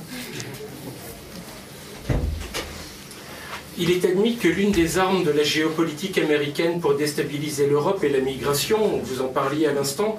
Euh, il existe deux pays concernant lesquels la géopolitique américaine anormalement se désintéresse totalement. Il s'agit du Maroc et de l'Algérie. Est-ce que vous avez une, une idée sur la Alors je suis d'accord pour le premier, pour le Maroc. Bon, le conseiller spécial du roi s'appelle Azoulay. Voilà. Et, euh, et donc, euh, bon, bah, l'alignement est- est- est- existe de facto. Et pour l'Algérie, je suis pas d'accord par contre. Je pense qu'il y a au contraire des plans pour renverser Bouteflika. D'accord. Ouais, il y a peut-être un problème de timing et je pense que les Américains n'ont pas perdu de vue d'installer une base de l'OTAN, de l'Africom, Comme ils ont fait en ex-Yougoslavie. comme ils ont fait avec le Kosovo avec Bond Steel, un camp militaire ou un camp de l'OTAN, en gros sur une espèce de berbéristan, on va dire. bah, Ça, je pense qu'ils ont clairement ça à l'esprit. hein. Il faut trouver une excuse en fait. Après, euh, nuançons quand même, parce que Bouteflika fait un peu tout aussi pour finir un jour par se faire jeter. quoi. Oui, oui, non, non, mais Bon, je comprends que les, je comprends que les Algériens en aient de, en aient ras-le-bol de Bouteflika. Parce que hein. c'est vrai que sur la, sur la question des révolutions colorées, machin truc, en général, enfin, ils profitent aussi de situations politiques qui sont complètement pourries, avec de la corruption. Absolument. avec, euh, Enfin, c'est. euh, De toute façon, leur révolution colorée, elle s'appuie jamais sur quelque chose au hasard. Enfin, il faut qu'il y ait quand même un minimum de terrain propice. Il faut qu'il y ait un terreau, il faut qu'il y ait quelque chose, il faut qu'il y ait une, une insatisfaction. euh. C'est Farrakhan qui avait bien expliqué ça. C'est pas vraiment une révolution spontanée non plus. Non, hein, non, bien sûr. hein. Bien sûr. Bah, Takshim, par exemple, quand il y avait eu avec les événements de Takshim avec Erdogan, enfin, je veux dire, Erdogan, euh, c'est légitime que les Turcs aient envie de se débarrasser de lui. Mais à ce moment-là, ça a arrangé les Américains et qu'effectivement, il ait pu être renversé. Il ne l'a pas été, mais s'il l'avait été à ce moment-là, ça aurait arrangé les Américains. En fait, on a l'impression que le monde est un grand échiquier et qu'on avance les pions, c'est tout. Le- le- vous allez dire quelque chose au sujet de Farrakhan Oui, non, non, c'est ce qu'il avait expliqué une fois, euh, bah, justement, c'était avant l'intervention en Libye. Il avait expliqué que euh, dans tous les pays, on trouve des gens insatisfaits, c'est logique, c'est légitime. Et euh, certaines organisations, bah, la Galaxie Soros, la CIA, etc., vont détecter au sein des populations les gens qui sont légitimement insatisfaits. Et puis à un moment, ils s'appuient sur eux quand ils veulent déclencher une révolution de couleur. Vous avez dit tout à l'heure que de manière générale, enfin, pour, pour- pour revenir sur le traité transatlantique, les négociations sont secrètes. Quelles sont vos sources de, de renseignements? Euh, De manière générale Ou alors euh, sur, euh, sur quel canal d'information vous vous appuyez euh, sérieusement euh, pour vous documenter et aussi pour... euh, pour- Enfin, en, ce qui, me concerne, euh, euh, sur cette, affaire-là, euh, ce, ce que je fais pour l'instant, c'est que je regarde surtout ce qui se passe sur le traité avec le Canada, parce que là, ils sont sortis de la phase où ils sont dans le secret. Parce qu'il est conclu, donc maintenant il faut le ratifier. Donc on peut voir comment ça se passe. Quand il y a des débats, quand il y a des problèmes là-dessus, là on le voit. Euh, parce que justement, ils sont rentrés dans une phase où ils sont obligés de, sortir du bois, si j'ose dire. Donc euh, ça, c'est ça, c'est un, je pense, c'est un bon moyen d'essayer de comprendre un petit peu ce qui peut se passer par ailleurs sur le traité euh, avec la, sur, sur le TAFTA. Après, vous avez bon, vous avez quantité de sites qui scrutent la, la, ce qui se passe. Moi, je vais régulièrement sur un site dont je ne partage pas certainement les options, euh, les options euh, politiques, et qui sont certainement des gens d'ailleurs qui ne m'aiment pas, s'ils me connaissent. Je pense pas qu'ils me connaissent, mais s'ils me connaissent, ils ne m'aiment pas. Mais je vais quand même leur faire de la pub parce qu'ils me donnent plein d'informations intéressantes. C'est le site du collectif Stop Tafta. Ils font un suivi. euh, Front de gauche, je crois, non? Bah Je crois oui. que c'est les gens du front de gauche, ça. C'est bien, hein, c'est bien. Mais c'est- bien C'est très très bien. hein. Mais c'est bien fait. C'est c'est bien fait. C'est très très bien. Euh, évidemment, alors comme toujours avec, euh, avec cette tendance, de temps en temps, ils nous expliquent que surtout, ils ne veulent absolument pas être mêlés, récupérés par les... blablabla. Donc, je, je, Une précaution oratoire d'usage. Je, suis, je vais être bien clair, si jamais par hasard, il, il paraît que c'est filmé, s'ils voient, la- s'ils voient la vidéo, mais ils peuvent être tranquilles, j'ai absolument pas envie de les fréquenter. Donc, il n'y a pas de problème. Je vais juste sur leur site et comme c'est bien fait, je le, cite, c'est tout. Euh, moi, ce que j'ai pris l'habitude de faire, euh, je fais euh, Transatlantic Treaty ou traité transatlantique un jour sur deux. Pour voir s'il y a quelque chose qui tombe. Voilà. Mais à part Internet, euh, Bah, il y a le bouquin de Benoît qui est très bien. Alors, il, euh, il y a eu, euh, pareil, il y a eu le bouquin de Benoît. Un article fantastique euh, qui dit énormément de choses qui a été publié dans le Monde Diplo, qui est consultable gratuitement sur internet. Il y a eu un autre. tiens, bah, je vais continuer dans la même veine. Je vais- je vais- mais là aussi, c'est pareil parce que je vais parler d'un membre du Parti communiste français. C'est pareil. Ah, le, le Yarik. Voilà. Le Yarik, oui, le vampire. euh, Dracula contre les. Dracula contre les peuples. un Très bon, très, bon aussi, ouais. C'est un très bon bouquin. C'est intéressant. Et puis, euh, je, je lis euh, beaucoup la. Enfin, j'essaye, de, de- dans la mesure où je trouve le temps, hein, parce que j'ai un métier, je, voilà, la- nos ennemis. Enfin, c'est des gens que je considère moi comme mes ennemis, c'est-à-dire les partisans de ce traité. Je les lis beaucoup pour, pour comprendre. Par exemple, je vous conseille, si vous aimez les textes filandreux, mais qui, au second degré, sont très intéressants, le dernier numéro de la revue euh, Diplomatie, qui s'intitule euh, Traité transatlantique. Il y a un dossier spécial sur traité transatlantique. Euh, bon, c'est fait clairement par des gens qui sont plutôt. ils partagent pas mes idées, on va dire. Mais c'est intéressant de voir comment ils posent le problème. C'est-à-dire que ce que j'essaye de faire honnêtement, c'est que j'essaye, mais c'est pour ça que je peux me tromper, de détecter à travers la façon dont on nous tourne la propagande, un petit peu plutôt celle dirigée vers les classes supérieures, parce que de toute façon là la propagande va être dirigée vers les classes supérieures, euh, d'essayer de comprendre les conflits oligarchiques qui sont derrière, les enjeux qui sont derrière. Pourquoi, par exemple, on essaye à travers cette revue d'orienter l'opinion éclairée française des classes supérieures plutôt dans cette direction, plutôt que pas dans celle-là Qu'est-ce qu'il peut y avoir derrière? C'est comme ça que je fais. Après, je suis comme tout le monde. Sauf quand par hasard il y a une fuite, bah, je peux pas savoir. Parce que ça se passe vraiment dans le secret. Le truc est vraiment bouclé. J'ai une anecdote très révélatrice à ce sujet. J'ai eu une discussion il y a quelques semaines avec une, euh, assistante parlementaire d'un député européen. Et elle m'a expliqué que le, député européen dont elle est assistante parlementaire lui a, lui a rapporté une conversation qu'il a eue avec un des négociateurs du traité transatlantique. Alors je crois que c'était dans les bureaux du Parlement ou de la Commission. Je crois que c'est dans les bureaux du Parlement européen à Strasbourg. Et le négociateur, donc un des lobbyistes, parce que c'est des lobbyistes, c'est ce qu'on vous expliquait tout à l'heure, lui a dit Vous pouvez assister à certaines séances, pas de calepin, pas d'enregistrement, pas de crayon, pas de stylo, et vous ne rapportez rien de ce que vous avez entendu. Texto. Il est député européen. Voilà, ça vous dit l'ambiance. Oui Oui Alors moi j'aimerais bien revenir euh, sur ce que vous disiez sur l'Allemagne, que vous pensiez que justement c'était une économie en dépérissement qui à un fétiche. Et euh, dans une vidéo récente, euh, Thierry Véron disait que l'euro, c'est enfin, que l'Allemagne avait vraiment une volonté de domination de l'Europe euh, par l'euro et par euh, l'affaiblissement économique des autres pays. Euh, Qu'est-ce que vous en pensez euh, vous êtes d'accord, pas d'accord Euh, euh, La, la- la question, la première question que je pose, c'est est-ce que l'Allemagne peut avoir une volonté quelconque? D'abord, c'est qui l'Allemagne?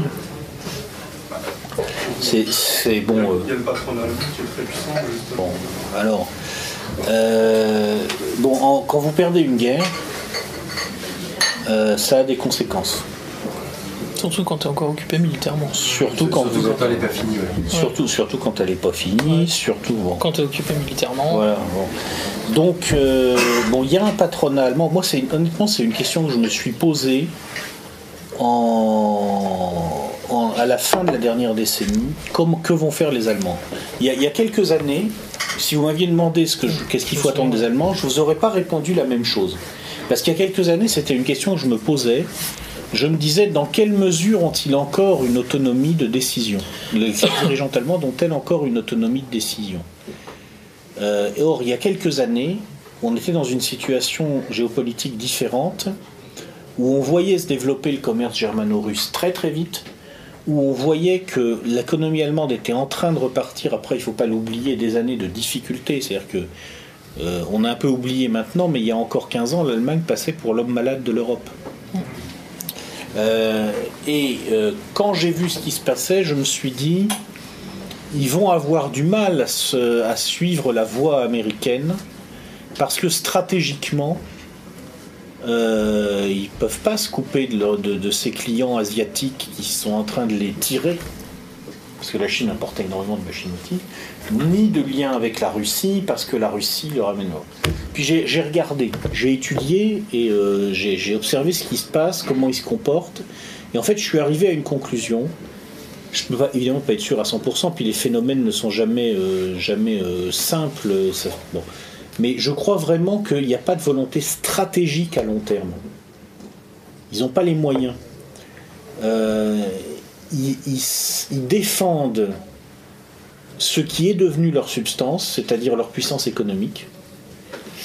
Et euh, nous, nous avons l'impression qu'il y a une volonté de domination, mais je crois qu'en fait, il n'y en a pas vraiment. Simplement, c'est leur mode de pensée qui fait ça. Euh, ils ont besoin, pour se sentir exister, d'affirmer leur excellence.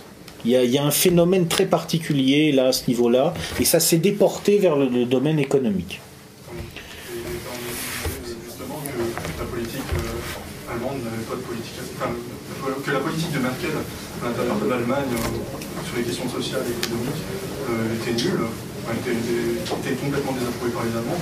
En revanche, les Allemands euh, euh, aimaient beaucoup le côté de Merkel qui tapait sur les Grecs euh, Alors, c'est plus compliqué que ça. C'est beaucoup plus compliqué que ça, en fait.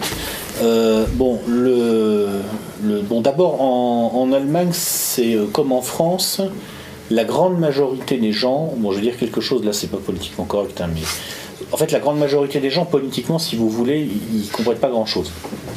Déjà. Euh, c'est pas parce qu'ils sont bêtes, hein, euh, je veux dire, moi je doute pas un instant qu'une truelle à la main devant un mur, il y a des centaines de milliers de maçons en France qui sont beaucoup plus intelligents que moi. hein. Ça, j'en doute absolument pas. Simplement, dans le domaine politique, dans le domaine des grandes questions, la grande majorité des gens ils s'y intéressent pas. Euh, ils sont très peu cultivés dans ces domaines-là. Et euh, en plus, ils ne sont pas forcément euh, désireux de se confronter aux réalités parce que la vie n'est pas facile, parce que ça va, ils vont pas se casser le moral avec tout ça. Donc ils comprennent pas grand-chose. Donc l'attitude de la plupart des Allemands par rapport à Merkel, euh, Elle est ça va- rassurante. Bah oui, elle est rassurante. Vous savez que son surnom là-bas, c'est Mouti. Mouti, ouais. Maman. Donc enfin, voilà, c'est bon, enfin, c'est le baby boom allemand euh, dans toute sa splendeur. C'est-à-dire une génération, tous les travers de nos baby boomers français, mais au carré.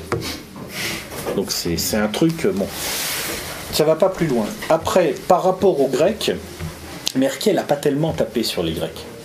Ce qui s'est passé en Allemagne, c'est que vous avez une certaine presse euh, d'un niveau très bas, euh, Bill Thompson Tax, ce genre de truc, qui s'est spécialisé dans le discours démago qui plaît beaucoup aux Allemands parce que ils, bah, ont ce côté nous on est meilleur que les autres. C'est vraiment c'est un problème psychologique chez eux à ce niveau-là. Euh, non, mais c'est vrai, je veux dire, je- j'ai rien contre eux, hein, vraiment, mais c'est un, un fait. Euh, il s'est spécialisé dans un discours euh, démagogique du genre euh, Ah, voyez, les Grecs, ils, nous coûtent, ils nous coûtent plein d'argent, et c'est c'est un scandale. Bon. Euh, mais ça, ça Merkel n'a jamais embrayé là-dessus. Merkel n'a jamais embrayé là-dessus. On peut lui reprocher beaucoup de choses. Le vrai problème de Merkel, c'est qu'elle n'a pas de stratégie. Elle a bénéficié d'une situation qu'elle n'a pas créée. Euh, elle, a, elle a- eu l'intelligence de toujours ménager la chèvre et le chou et de rester en place, mais c'est tout. Il n'y a pas de stratégie. Ça, c'est un non-être. C'est pas un sujet. Angela Merkel n'est pas un sujet. Ton hologramme Oui, c'est. bah oui, voilà. Donc, euh, je, là, bah, sais pas exactement. ce Bah, qui D'ailleurs, elle a fait la ce coupe du, sujet-là, mais elle a fait la coupe du point. Ouais, la, merveilleuse Madame Merkel ou l'incroyable Madame Merkel, je sais plus. Voilà, donc ça dit tout. Ah si dire. elle était française et le sous-titre c'était Ah si elle était française. Bah, parce qu'ils veulent juper, c'est pour Ouais, ça. ils veulent juper, ouais, voilà. On a fait les, enfin, il- ça a été fait la même chose pour euh, Thatcher il y a quelques années. Ah oui. Ouais. Thatcher a été française. De toute façon, les, les élites, euh, notamment journalistiques en France, ont toujours besoin de se trouver un modèle étranger. Juste, et alors, le moment où ils décident de le mettre vraiment, de le porter au pinacle, c'est juste avant qu'il se casse la gueule, généralement. Donc c'est peut-être bon signe ou mauvais, je sais pas. Bah, c'est pour Merkel, c'est ce qui va se passer. Ouais. Il y a eu Blair, il y a eu Aznar. Il y a eu, euh, si on remonte, bon j'étais gamin mais je m'en souviens, le modèle japonais, ça fait 20 ans qu'ils sont en crise. Alors puis on a le modèle suédois aussi. Alors le modèle suédois, le modèle scandinave avec la flex sécurité, ça rend fantastique ça aussi. C'est un des pays, euh, comme dirait Welbeck, un des plus tyranniques qui soit, sûrement la Suède. Alors, je suis dans le genre social-démocratie finissante, féminisée jusqu'au trognon, là il n'y a pas pire. Je- si vous êtes un mec, n'allez jamais en Suède. Ou alors, peu de temps. Vous êtes un blanc aussi. Oui, aussi, ouais. C'est une circonstance aggravante. C'est circonstance aggravante, ouais. Et alors, hétérosexuel, à la limite, si t'es homo, tu peux t'en sortir, si t'es hétéro, c'est pas faisable. Oui. Ouais. Du coup, je voulais changer un peu de perspective, revenir un peu sur le traité transatlantique. Euh, je me demandais, on a beaucoup parlé des institutions, des intérêts, des grands groupes, de, enfin, des, grands, des grandes classes, etc. depuis tout à l'heure. Mais du coup, le traité transatlantique, il concerne plein d'éléments, autant euh, notre agriculture, notre culture, notre, euh, euh, les médicaments qu'on va prendre, etc. Et du coup, je me demandais en termes d'action et de réappropriation de ces questions-là, vu que c'est vraiment global sur les questions que ça implique.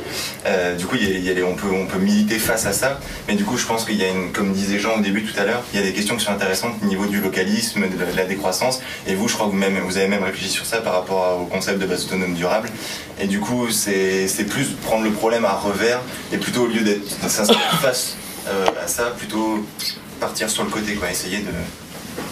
Coup, je me demandais un petit peu si vous pourriez Moi, c'était développer tout un petit peu sur ces questions-là, parce que dans c'est... de la souveraineté, quoi. Ouais, retrouver une souveraineté.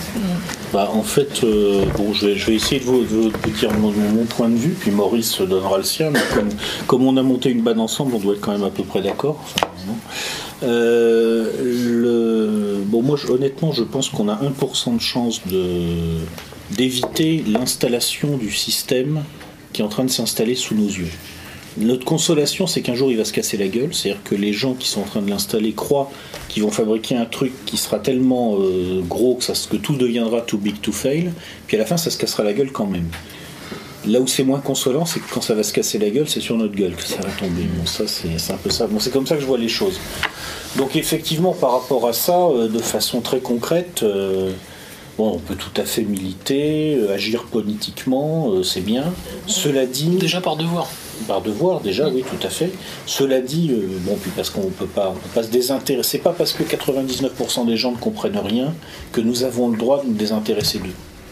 Même si c'est parfois difficile de continuer à s'intéresser à eux, mais il faut parce que bon, c'est- Mais cela dit, euh, pour être euh, pour nous, pour, pour déjà pour nous sauver nous-mêmes, parce qu'à un moment, si on ne se sauve pas nous-mêmes, on ne pourra pas aider les autres ensuite. Je pense honnêtement que le point de départ, c'est de dire aujourd'hui, nous sommes en face d'un système qui dit que le paradigme de la souveraineté n'existe plus en fait. Il faut le reconstruire. Il faut prouver qu'il est toujours là. Et je pense que la souveraineté, ça, mais ça, c'est pas français du tout pour le coup. Là-dessus, je suis absolument pas français. Pour moi, la souveraineté, elle ne procède pas nécessairement de l'État. La, la souveraineté, elle commence par le bas. Elle se construit par le bas, c'est-à-dire que la souveraineté, ça commence même par l'échelon individuel, simplement de, de l'individu qui n'est pas tenu, en ou le moins possible, tenu en dépendance Par ses passions. par, par, par ses passions, par ses, par ses besoins, et d'une manière générale par des gens que lui-même ne tient pas en dépendance. Alors vous, c'est un idéal que vous ne pouvez pas toujours atteindre. hein, par, euh, je sais pas moi, euh, si un jour vous tombez malade, vous serez bel et bien tenu en dépendance par le médecin qui s'occupe de vous. Bon, ça c'est un fait. Mais en temps normal, il faut déjà être, euh, ne pas être tenu en dépendance. C'est la souveraineté, ça commence comme ça. Et pour moi, et ça c'est pas français du tout. bah, pour le coup, c'est d'ailleurs c'est très, américain en fait. C'est moi aussi j'ai été américanisé comme tout le monde hein, d'une certaine façon. Ça, ça commence par le bas. C'est parce qu'on a des individus qui ne sont pas tenus en dépendance qu'ils peuvent former des groupes qui eux-mêmes ne seront pas tenus en dépendance, qui peuvent former des fédérations qui elles-mêmes ne seront pas tenues en dépendance. Ça se construit de bas en haut. C'est une vraie subsidiarité pour le coup. Voilà. Pour moi, c'est comme ça que je vois les choses. Et euh, effectivement, pour moi, une façon très concrète de lutter contre cette mécanique, c'est de monter une banne, d'apprendre à, à ne pas être dépendant du système. Et je veux dire, ça, marche. Je, je peux en témoigner, ça marche. C'est-à-dire qu'aujourd'hui, quand, je, quand je, je- dis des choses, je m'autorise certains glissements que je ne serais pas autorisé il y a quelques années. Si, si pour, pour les gens, il y en a quelques-uns, je le sais, qui me suivent attentivement, ils ont peut-être remarqué qu'il y a comme une sorte de petit glissement progressif dans mon discours. C'est très lent, mais ça, voilà. Mais c'est tout simplement parce qu'il y a quelques années, si la grosse machine me détecte et se met en marche, j'ai pas de quoi bouffer. Aujourd'hui, je me suis organisé pour avoir de quoi bouffer. Donc déjà, je, je peux un peu plus me lâcher, quoi. Et c'est- donc c'est ça la vérité de la, de, de- de la liberté. C'est, je- enfin voilà, c'est un point de vue simple. hein. Après, donc, ouais. oui. Je connais pas. Une banne. Une base, base autonome durable. Ah oui. Euh, après, donc, bah, pour rebondir, bah, je suis entièrement d'accord avec tout ce qui a été dit par Michel. Euh, ça va finalement dans, le, dans la même idée. Je pense que si une partie euh, des gens veulent s'en sortir, euh, moi j'ai tendance à, employer cette expression. Je pense qu'il faut faire spirituellement sécession avec ce système. Voilà. Ça, c'est déjà une démarche personnelle. Et rompre catégoriquement avec le discours dominant, la doxa ambiante. Vous entendez, je sais pas, vous, branchez n'importe quelle. vous regardez n'importe quelle chaîne de télé, vous écoutez n'importe quelle radio, une exception près, euh, vous pensez exactement l'inverse. Voilà, c'est. faut voir le monde, enfin la sphère, la médiasphère, comme la boussole sud absolue. Ils disent blanc, pensent noir. C'est quasiment une hygiène mentale à avoir en, en permanence. C'est quasiment du 99,99 fois sur 100. On ne se trompe pas en bout de processus. En Euh, fait, le- la, la boussole qui marque le sud, toujours, mais c'est même pas 99,99%, c'est 100%, c'est BHL. C'est BHL. lui, lui, lui, c'est du sûr. C'est du sûr, c'est vrai. La, preuve- la preuve, c'est le seul mec dans l'histoire dont on pourra dire qu'il ne se, qu'il se sera trompé tout le temps. Il n'aura jamais, même pas par hasard, dit quelque chose de vrai. Même Glucksmann, une fois dans sa vie, a dû dire- dû dire une chose vraie, je sais pas. Le BHL, non. BHL, non. Que la balle, alors je dis pas que vous avez tort, hein, mais est-ce que la balle, c'est pas la, la solution qu'on prend quand on pense que tout est perdu? C'est quelque chose qu'on entend régulièrement. euh, Moi, je verrais plutôt ça comme ça. C'est au cas où tout soit perdu. Et on n'est peut-être pas loin que tout soit perdu, donc euh, bah, il faut réfléchir autrement. Voilà, c'est tout. Euh, ça, implique aussi une démarche euh, psychologique qui n'est pas très simple. hein. Euh, se dire que voilà, enfin, un pays qu'on chérit, euh, une civilisation à laquelle on appartient, un continent auquel on est attaché, et de le voir se liquéfier, et de se dire je suis impuissant, finalement je regarde ça s'effondrer comme ça, je peux rien faire, comme euh, certains voient la tour 7 s'effondrer. Euh, là aussi c'est de la démolition contrôlée, et là aussi on est impuissant. Enfin, en partie impuissant. Donc bah il faut bien euh, assurer ses arrières. Quoi. Si, on lit Pierrot euh, Saint-Georges dans son bouquin, il vous explique que la BAD, c'est pas juste un concept personnel et idiot, c'est vraiment une construction sociale avec. euh, C'est une communauté de liens. Une communauté de liens qui, qui- qui- si tout le monde réussit à faire quelque chose dans ce genre-là, ça va forcément créer quelque chose de beaucoup plus grand et re- redonner une structure euh, intéressante. D'ailleurs, c'est ce que dit Pierrot. euh, il dit le- l'aspect le plus important, c'est l'aspect social. Il a entièrement raison. Bon, nous, il se trouve qu'on a fait ça avec des amis. Euh, je crois que c'était Michel, t'en avais parlé dans une de tes vidéos il n'y a pas très longtemps là, pour euh, RTV. Tu disais voilà, bon, en gros, c'est vrai, on l'a fait sans s'en rendre compte. On est des gens à peu près du même niveau social. À une dizaine, un peu plus d'une dizaine d'années près, on est tous à peu près dans la même tranche d'âge. On n'a pas des écarts de revenus entre nous qui est très conséquent. Et en fait, ça s'est fait sans vraiment qu'on s'en rende compte. Mais pour que ça marche, je pense qu'il faut euh, remplir un certain nombre de critères quand même. Euh, si le- la- pour que la chose n'implose pas. Bah, en fait, euh, une des choses que nous, essayons de faire en ce moment, c'est que, pour moi, ce qui m'intéresse dans cette expérience, outre son côté pratique, c'est que euh, on, essaye de voir comment on fonctionne ensemble et de définir un mode de fonctionnement. Je vous conseille là-dessus un bouquin qui est intéressant. euh, c'est intéressant de le combiner avec ce qu'a écrit Piero San Giorgio. C'est un bouquin d'un type qui dit parfois de grosses conneries. D'ailleurs, dans son bouquin, il dit de grosses conneries. Mais euh, il y a un aspect qui est intéressant dedans. C'est un monsieur qui s'appelle Jeremy Rifkin qui a écrit un livre qui s'appelle euh, La nouvelle société du coût marginal zéro. Alors, a priori, quand on lit ça, on se dit euh, ouais, bon, c'est encore un type qui va nous expliquer comment on va sauver le capitalisme. Ok, laisse tomber. Ben non.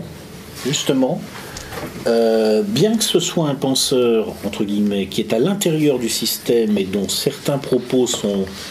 on voit très bien qu'il y a un optimisme de façade chez lui qui est commandé, mais il y a une partie du bouquin qui est intéressante, c'est ce qu'il explique sur l'émergence des communaux collaboratifs. Et je pense que c'est intéressant, même si la notion ne vient pas du tout de nos milieux, si elle vient du système, mais c'est toujours très efficace quand on trouve à l'intérieur de ce que le système promeut quelque chose à retourner contre lui. Euh, C'est intéressant de voir comment cette notion de communal collaboratif et la notion de base autonome durable pourraient se combiner. Je vous conseille ce bouquin. Anecdote, tiens, à ce propos, tout à l'heure, juste avant qu'on qu'on doive arrêter, on parlait de Fekel. La petite, euh, la petite chose amusante, donc bon, il est membre de la French American Foundation. Et euh, je crois que c'est pour la première fois, le secrétaire d'État au commerce extérieur avait été rattaché au Quai d'Orsay, aux affaires étrangères. Qui est à la tête des affaires étrangères? Laurent Fabius. Et avant Fekel, qui était à la tête de- du secrétaire d'État au commerce extérieur? Le phobique administratif, Thévenoud. Et Thévenoud était un proche de Montebourg. Montebourg qui est un apôtre de la démondialisation, au moins dans les discours. Donc bah, c'était quand même très pratique de virer le phobique administratif et de mettre un membre de la French American Foundation, en plus sous tutelle, je crois que ça n'a pas changé, hein, en plus sous tutelle du Quai d'Orsay. Tu veux, tu veux dire que nous, en fait, on lui a reproché un truc que les autres font aussi Voilà. Qu'on savait déjà Ou qu'on savait déjà. ouais. Merci euh, pour euh, Merci à vous. conférenciers.